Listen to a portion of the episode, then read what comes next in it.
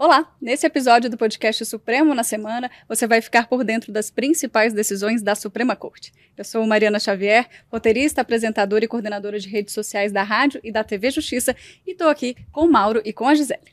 Olá, eu sou Gisele Reis, sou consultora jurídica da rádio e também da TV Justiça. E comigo você vai ver os principais aspectos jurídicos das decisões dos ministros do STF que ocorreram durante esta semana. Sou Mauro Borlamac, jornalista da Secretaria de Comunicação Social do Supremo, e vou tentar ajudar a Gi e a Mari a contar a semana do Supremo. Vamos começar então pela quarta-feira. Quarta-feira, a gente, logo no início da sessão, teve a eleição do novo presidente também do vice, né? Que vão assumir agora em setembro. O ministro Barroso e o ministro Faquim, res respectivamente, vão ocupar esses cargos. Lembrando que essa é uma eleição, é uma mera formalidade, né? Por tradição, são escolhidos os ministros mais antigos da casa e que ainda não ocuparam esses dois cargos de presidente e vice, não é isso, Mauro? Isso, é uma, é uma formalidade, né? Isso já, é, já é tradicional. A ministra Rosa, se eh, a aposentadoria dela deve acontecer até o começo de outubro, quando ela completa a idade limite, Sim. e aí então em setembro, ela já disse que iria se afastar em setembro, uhum. e o regimento prevê que né, no mês anterior, na segunda sessão ordinária, é feita a eleição do, uh, da próxima gestão, presidente Sim. e vice-presidente, né, Gi? É isso. E aí é como a gente tá, está acostumado durante tanto tempo acompanhando nas sessões plenárias e também essas sessões específicas de eleição de, do presidente do Supremo Tribunal Federal, né, acerca da presidência do STF, a gente sempre verifica que há sempre assim nove votos, é, dez votos, né, são favoráveis àquele que já estaria previsto mesmo uhum. para concorrer de acordo com esta antiguidade, e o único voto que não é no ministro previsto é em relação ao ministro que efetivamente foi escolhido, que acaba votando no vice-presidente da próxima gestão. Então, normalmente é assim como aconteceu, né? Nós tivemos é, um total de votos que foi para poder eleger o ministro Luiz Roberto Barroso, mas o ministro Luiz Roberto Barroso votou no ministro Edson Fachin. E em relação ao vice-presidente, né, todos votaram no ministro Edson Fachin, mas em, ele mesmo votou no ministro, mas que viria depois dele para poder assumir a vice-presidência na próxima gestão. Tá então, assim, é, é uma eleição mesmo, né? Mas é uma formalidade que já se uhum, sabe, né? É. Essa, é, essa sequência de, de presidentes, né? Sempre o próximo ministro mais antigo que ainda não foi, que não presidiu a corte ainda. E a previsão da posse é no dia 28 de setembro. Isso. E aí, ainda na quarta-feira, a gente teve o retorno do julgamento da ação que questiona a figura do juiz das garantias. O ministro Dias Toffoli votou é a favor né, dessa implementação. No voto, ele defendeu que seja feita de forma obrigatória, nacional, em, no prazo de um ano. Aí na quinta a gente teve a continuação também, e com o voto do ministro Cristiano Zanin, primeiro voto em plenário. Primeiro voto do ministro Zanin em plenário. Ele votou na, na, na eleição para o presidente é na quarta-feira. Mas, mas, processo, mas em processo é. judicial, o primeiro voto do, do ministro Zanin, já nesse tema é, complexo, é, é, é uma, uma ADI que o próprio ministro Toffoli comenta que são 31 dispositivos é. questionados, é. então é uma coisa muito detalhada, muitos pontos de uma lei importante que traz uma mudança muito grande né, eh, no processo penal, na, na forma como é conduzido o processo penal uh, no Brasil. Então, assim, é um julgamento que já vem durando, né? O ministro Fux deu um voto longo, o ministro Dias Sim. Toffoli também vem de, de um uhum. voto bastante longo, né? É. Com pequena, muita coisa em comum, mas com pequenas diferenças aqui e ali num ponto no Sim. outro, né? Mas a principal diferença você bem colocou, enquanto o ministro Fux diz que não é obrigatório, o ministro é, Toffoli diz sim, é obrigatório em todo o país e deu um prazo de 12 meses uhum. para que o juiz das garantias seja implantado em todo o país, uh, com possibilidade de renovação desse prazo por mais 12 meses, uh, se justificado o pedido feito ao CNJ, e o CNJ, né, o Conselho Nacional de Justiça, aceitar, e, e diz que o Conselho Nacional de Justiça, inclusive, tem que acompanhar essa implantação, né? Como é que vai acontecendo aí todo esse, esse processo de implantação. Então, em, em, grande, né, na, na maior uhum. parte, essa é a maior divergência Sim, entre os dois votos. Né? Exatamente. Né? Explica melhor para a gente, então, juridicamente, o que, que cada ministro entendeu aí. Então, assim, acompanha o, o entendimento do, do Mauro, né, no sentido de que essa decisão realmente será tomada com a junção aí das a, a 22 mãos, até brinquei aqui com ele antes da gente iniciar o podcast, porque nós vimos a partir do voto do ministro Dias Toffoli, também do voto do ministro Cristiano Zanin, que até o ministro Fux, ele trouxe ali alguns ajustes em relação ao voto dele. Uhum. Então, eu pontuei algumas questões que eu acho que sejam interessantes para que a gente possa explorar um pouco mais essa temática.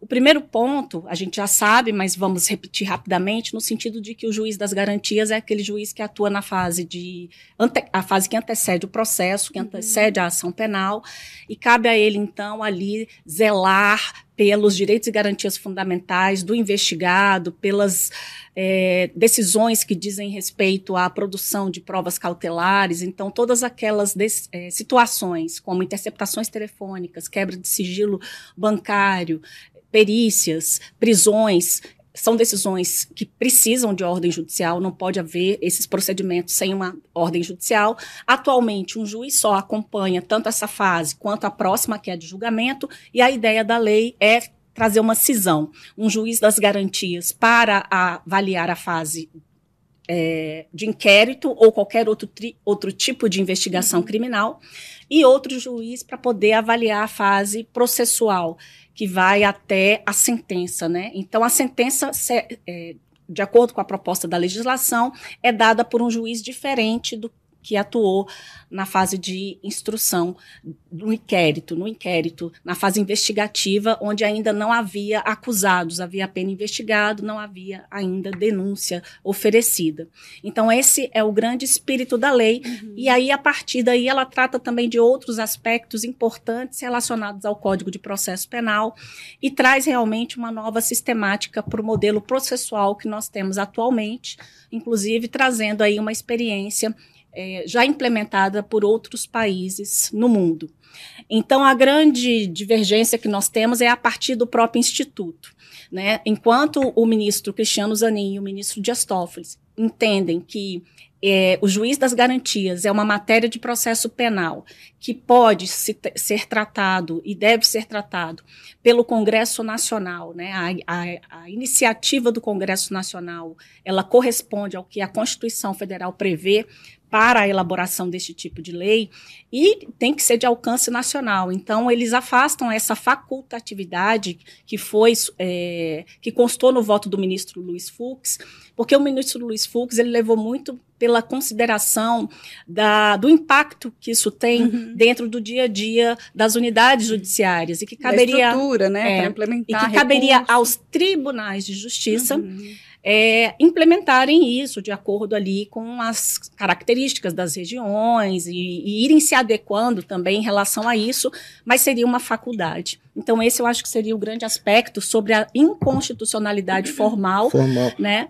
O ministro Fux dizia que os estados deveriam legislar, porque era Exato. mudança nos seus, nos seus judiciários Sim. locais, e o ministro Toffoli diz não, que é competência da União legislar sobre processo penal, Exatamente. e aí vale para todo mundo, né? Vale para todo inteiro, mundo. Desculpa, Mas claro. também consciente dessa questão, né?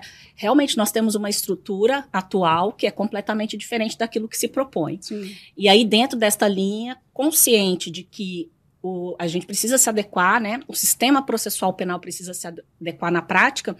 Ele colocou esse prazo com a possibilidade de prorrogação, desde que haja justificativa, devendo, em qualquer caso, a CNJ atuar. Então, esse seria o primeiro ponto. O outro ponto que eu acho que a gente pode falar também, que é interessante, foi a pontuação do ministro Dias Toffoli, no sentido de que o juiz das garantias não deve se aplicar em alguns casos, como, por exemplo, nas hipóteses de julgamentos por tribunais. Uhum. Nos julgamentos do tribunal do júri, nos julgamentos dos juizados especiais criminais, nos julgamentos envolvendo violência doméstica e familiar contra a mulher.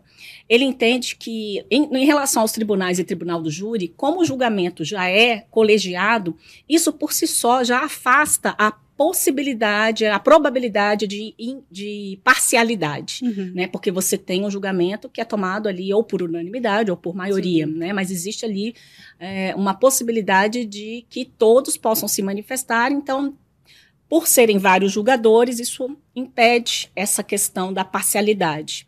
E aí o ministro Zanin já diverge nesse diverge, ponto, né? Exatamente. Que ele acha que vale, inclusive, para tribunal do júri, vale casos de violência é, doméstica, porque a lei justiça eleitoral. não trouxe nenhuma é, nenhuma ressalva. Então, para o ministro Cristiano Zanin, é, essa legislação ela deve ser aplicada em relação a todos os crimes, exatamente porque não houve nenhuma excepcionalidade prevista na lei. Então, esse eu acho que também é um ponto que a gente precisa tratar. Outro aspecto importante é em relação às atribuições do Ministério Público, né? Porque o que se coloca é que o Ministério Público, ele tem aí, o Supremo reconheceu o chamado poder de investigação e eles podem, né, por conta própria, iniciarem procedimentos de investigação criminal, que são os chamados PICs, né? E esses procedimentos, eles precisam estar sob a supervisão do judiciário. E essa supervisão, é, inclusive, a proposta do ministro Dias Toffoli é no sentido de que no prazo de 30 dias, pode ser, inclusive, que isso. Né, muita coisa pode acontecer no plenário, porque, por enquanto, são três votos, uhum. ao, em, com algumas convergências e algumas divergências, então outras possibilidades ainda podem surgir, em, é, em razão do, dos votos dos ministros que ainda não se manifestaram mas há aí uma possibilidade de 30 dias para que esses procedimentos sejam comunicados ao magistrado. Exatamente para que haja esse controle, né, Mauro? É porque ele fala que, na verdade, quando o Supremo decidiu lá atrás a questão do, do poder de, de, de investigação, investigação, do Ministério Público, isso já era para estar tá acontecendo desde lá. Sim. Né? E por, por, isso que ele fala, independente da implantação do juiz das garantias, é. no prazo de 12 meses ou mais 12, em 30 dias Sim. é para desfazer tudo que, que, que tá na, ele chama de processos, né, investigações de gaveta, é. coisas que, que, que têm interesse até político, eleitoral, coisas que, que o Ministério Público poderia estar fazendo sem ter, ter comunicado e Sim. sem estar sob supervisão judicial. Então Isso. ele fala, olha, tudo que tiver de os PICs, né, esses é. procedimentos, todos em 30 dias devem ser comunicados Inclusive, ao judiciário e tramitar sob supervisão do judiciário. Isso, inclusive procedimentos que tenham natureza criminal e que ainda e que não, não tenham ali a denominação procedimentos de investigação criminal, uhum. mas que no bojo ali da, da apuração da, da investigação, na verdade, esteja relacionada a uma questão criminal. Outro ponto que a gente pode falar rapidamente aqui é em relação às audiências públicas e orais, né? Eles entendem, aqui eu acredito que não houve nenhuma divergência, salvo engano, nesse aspecto, sobre a importância de se ter, é, dar prevalência para as audiências públicas e orais e que é, sempre permitindo o contraditório. Então, eles fizeram aí uma interpretação conforme para adequar a, a adequar o, artigo né, para dar essa interpretação que fala sobre a questão das prorrogações, das prisões e também das medidas né, cautelares que tiverem sido é, determinadas, bem como a substituição dessas medidas, e que eles devem, então, portanto, assim, dar preferência para as audiências é, ora, é, presenciais também podendo serem feitas Isso, principalmente por videoconferência. A audiência de custódia, eles comentam, Exatamente. né? A, a, possibilidade de ser feita. A audiência de custódia é muito importante, é. então ela tem que ser feita. É, é, é preferencialmente de forma presencial, mas, mas não, não podendo por uhum. videoconferência. É. E aí uma pequena divergência com relação a se não acontecer em 24 horas é, a audiência, se é para o ministro Fux entende que aí é caso de você liberar a pessoa que está custodiada, como ele chama, né? A, está indo uh, passar pela audiência de custódia e o ministro uh, Toffoli já entende que não, que é um é. caso é de você instar, você falar, né, passar para o juiz que ele analise de qualquer forma se aquela prisão está correta, se é para uhum. converter aquela prisão em prisão preventiva uhum. ou se é uhum. caso realmente de, de liberar a pessoa. É isso né? mesmo. E aí a gente pode também citar, né, essa questão da, do relaxamento automático, o Mauro já mencionou, mas a gente tem ainda a questão da limitação da atuação do juiz das garantias sobre o momento processual, né? O ministro Fux, ele havia mencionado inicialmente no voto dele de que é, o juiz das garantias ele deveria atuar até a fase, até o momento em que a denúncia fosse oferecida. Né? E nesse sentido ele foi acompanhado pelo ministro Dias Toffoli. Só que o ministro Cristiano Zanin entende que não. O juiz das garantias ele tem que ir até o recebimento da denúncia e depois dessa fase para frente aí entra o juiz da, da instrução processual. Uhum. Mas a, o recebimento da denúncia continuaria sob a atribuição do juiz das garantias, diferentemente do entendimento do ministro Fux e do ministro Dias Toffoli. Eles entendem que não faz sentido, né, você deixar para o juiz da instrução, deixar para o juiz das garantias, na verdade, aqui corrigindo, a análise desta, desse momento inicial e que caberia ao juiz que vai julgar o processo uhum. propriamente dito, analisar se há elementos ali suficientes para o recebimento dessa denúncia, que na verdade é uma peça acusatória. É uma parte importante, né? Porque um vai até o recebimento e o outro é o, após o recebimento, Sim, né? Exatamente. é uma fase extremamente importante extremamente, porque muda o procedimento, né? Uma a coisa pessoa, é a fase investigativa, outra coisa é a fase processual. A partir dali, é, você é. começa a responder realmente a um processo, né? A denúncia uhum. é aceita já uma uma, uma, uma, investigação em curso contra a pessoa. Sim, exatamente. E aí a gente tem ainda aqui algumas questões, por exemplo, sobre o reexame de medidas cautelares, né? É, a, o ministro Fux votou pela constitucionalidade do reexame das medidas cautelares e o ministro Dias Toffoli, ele também, aqui, porque o artigo diz o seguinte, ó, as decisões proferidas pelo juiz das garantias não vinculam o juiz da instrução e julgamento. Uhum que após o recebimento da denúncia ou queixa deverá reexaminar a necessidade das medidas cautelares em curso. Como o ministro é, Dias Toffoli entende que a atuação vai depois, é, até o oferecimento da denúncia, aí ele colocou aqui, ó, a interpretação conforme para que após o oferecimento da denúncia, o juiz da instrução reexamine a necessidade das medidas cautelares em curso no prazo máximo de 10 dias. Então, ele fez um ajuste em relação ao entendimento dele uhum. quanto à atuação do juiz das garantias. São vários pontos, né? Por isso que os votos vários são tão pontos. longos. Né? Longos, né? complexos, coisa. detalhados, é, né? É. é. uma lei bem, bem. E tem aqui também a questão do. Acho que seria o último ponto que a gente poderia citar, que eu acho que é interessante, uhum. sobre a atuação dos órgãos da imprensa. Né? O artigo 3 da lei, ela fala que o juiz das garantias, ele deve assegurar o cumprimento das regras para o tratamento dos presos. Então, impede qualquer tipo de acordo ou ajuste da autoridade com órgãos da imprensa para poder explorar a imagem da pessoa que foi submetida à prisão. O ministro Fux entendeu que o artigo todo é inconstitucional, porque pela liberdade de imprensa ele acha que isso pode acontecer. O ministro Dias Toffoli entende que é, o caput aqui é constitucional, né, que, que realmente uhum. não, se, não pode ter acordo, mas o parágrafo único ele já entende que é, seria vedado pela legislação, porque fala sobre a disciplina de 180 dias, sobre como esse acordo seria feito. E aí já o ministro Zanin, ele acompanhou em parte o ministro Fux e em parte o ministro Dias Toffoli. E a gente continua com esse julgamento é. na semana que vem. Semana com que mais vem, votos. Quarta-feira é, segue. Verdade. Como o Gi falou, foram só três votos Exato. até agora. Tem muita gente ainda pra Muita coisa para ser construída. Na né, sétima sessão. É, né? e, e é o que a Gi falou, é. vai ser uma decisão construída a 22 é. mãos mesmo. É já deu para ver com três votos que eles já estão tentando uhum. né, se ajustar. Se ajustar, porque são muitos detalhes mesmo. E é, uma decisão importante para o judiciário. Com certeza, importante. com certeza. Vamos agora para as decisões individuais. Eu começo com a primeira, do ministro Cristiano Zanin, que restabeleceu uma decisão do Tribunal de Justiça do Rio Grande do Norte que tinha extinguido um processo movido contra um homem e uma mulher que são acusados de estelionato. Como base para essa decisão, ele usou o entendimento do STF de que é necessária a autorização da vítima para que o Ministério Público processe os acusados. E, no caso, a vítima não tinha apresentado uma representação contra esse casal. É, o curioso aqui, Mari, é, é primeira decisão Sim, individual do dele, ministro Cristiano Zanin, né? Colocamos, inclusive, foi Sim. publicado no, no, site do Supremo, né? Dando, dando, dando esse enfoque, né?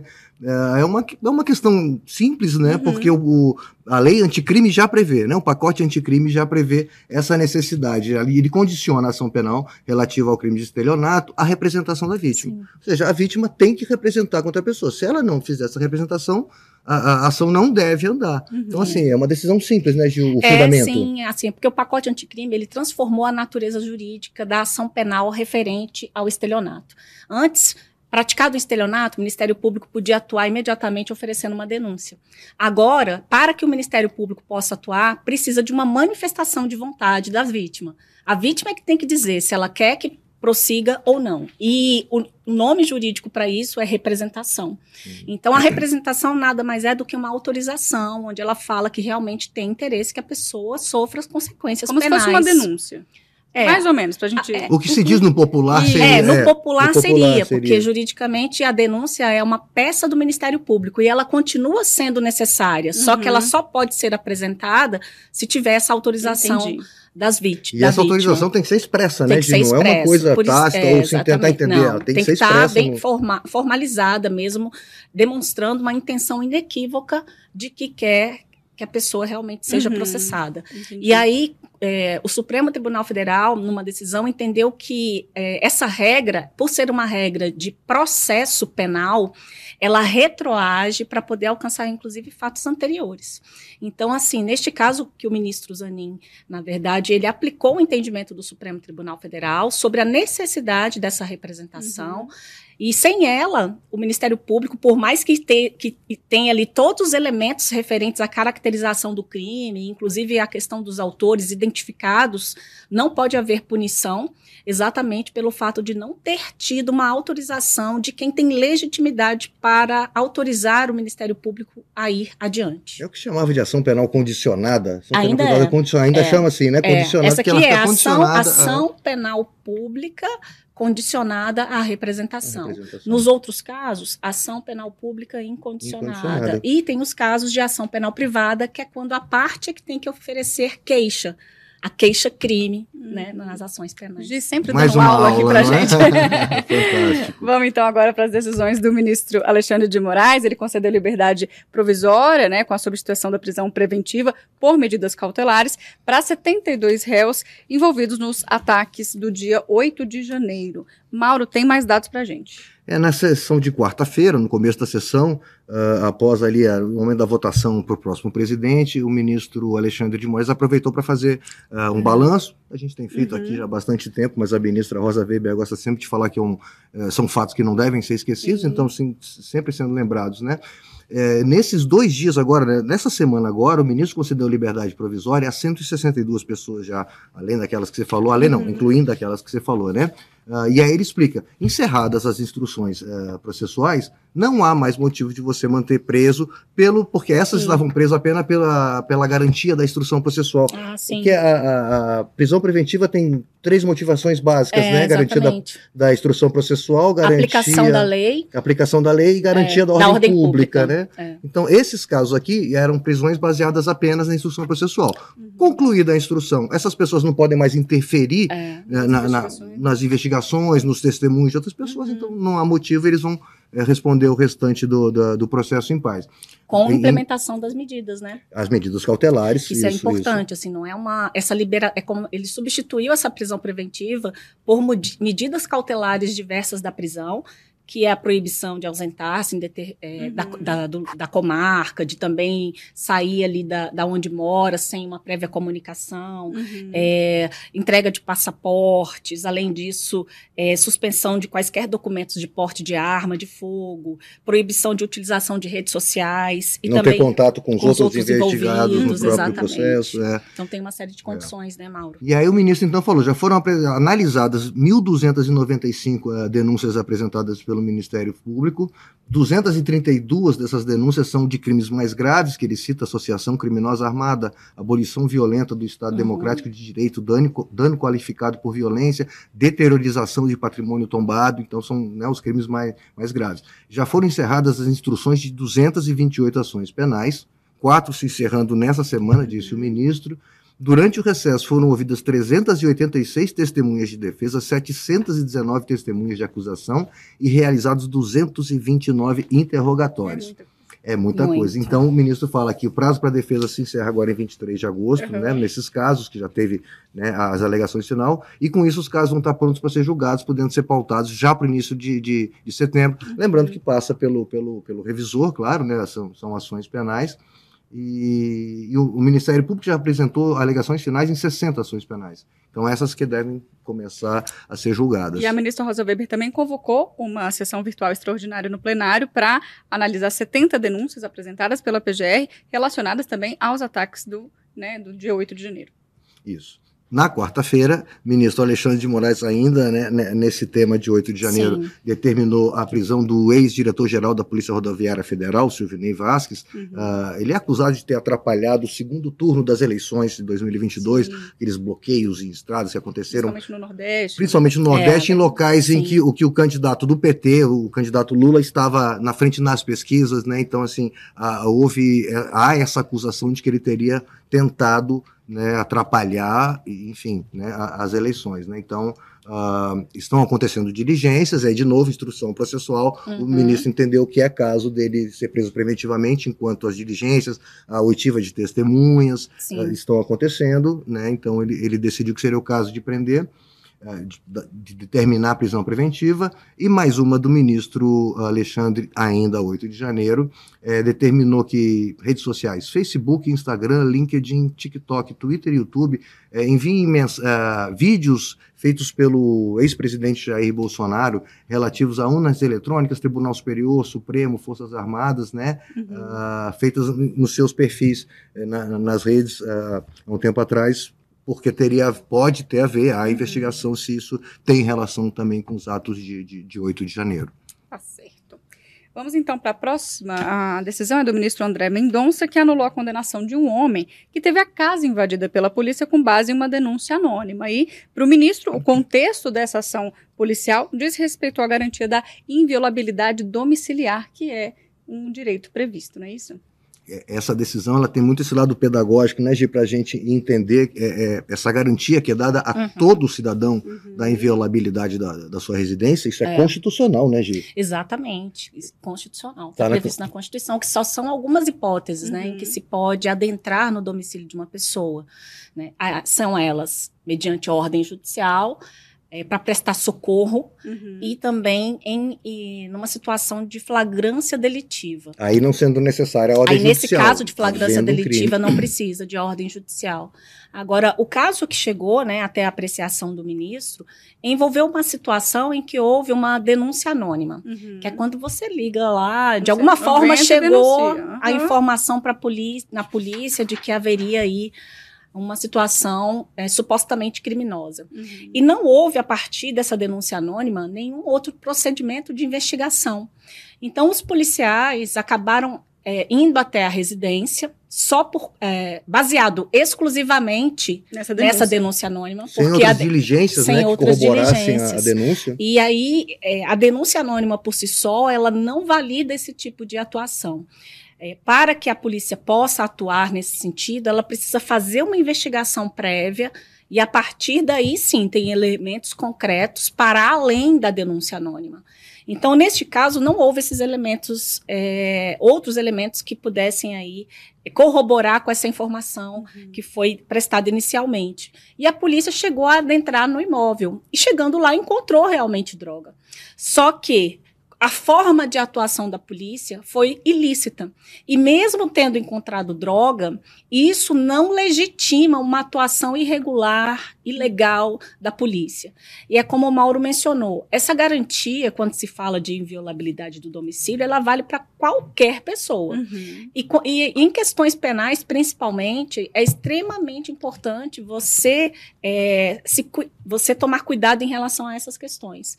Porque senão você pode ter situações de abusos muito mais frequentes. O estado relação... policialesco, que se costuma dizer, né? Exatamente, a polícia começar a ter mais é. poder do é. que né, agir sem autorização judicial, né? Muito perigoso. Então ele considerou né, aquele, aquela prisão em flagrante, ele considerou ela ilegal porque a entrada no imóvel foi ilegal.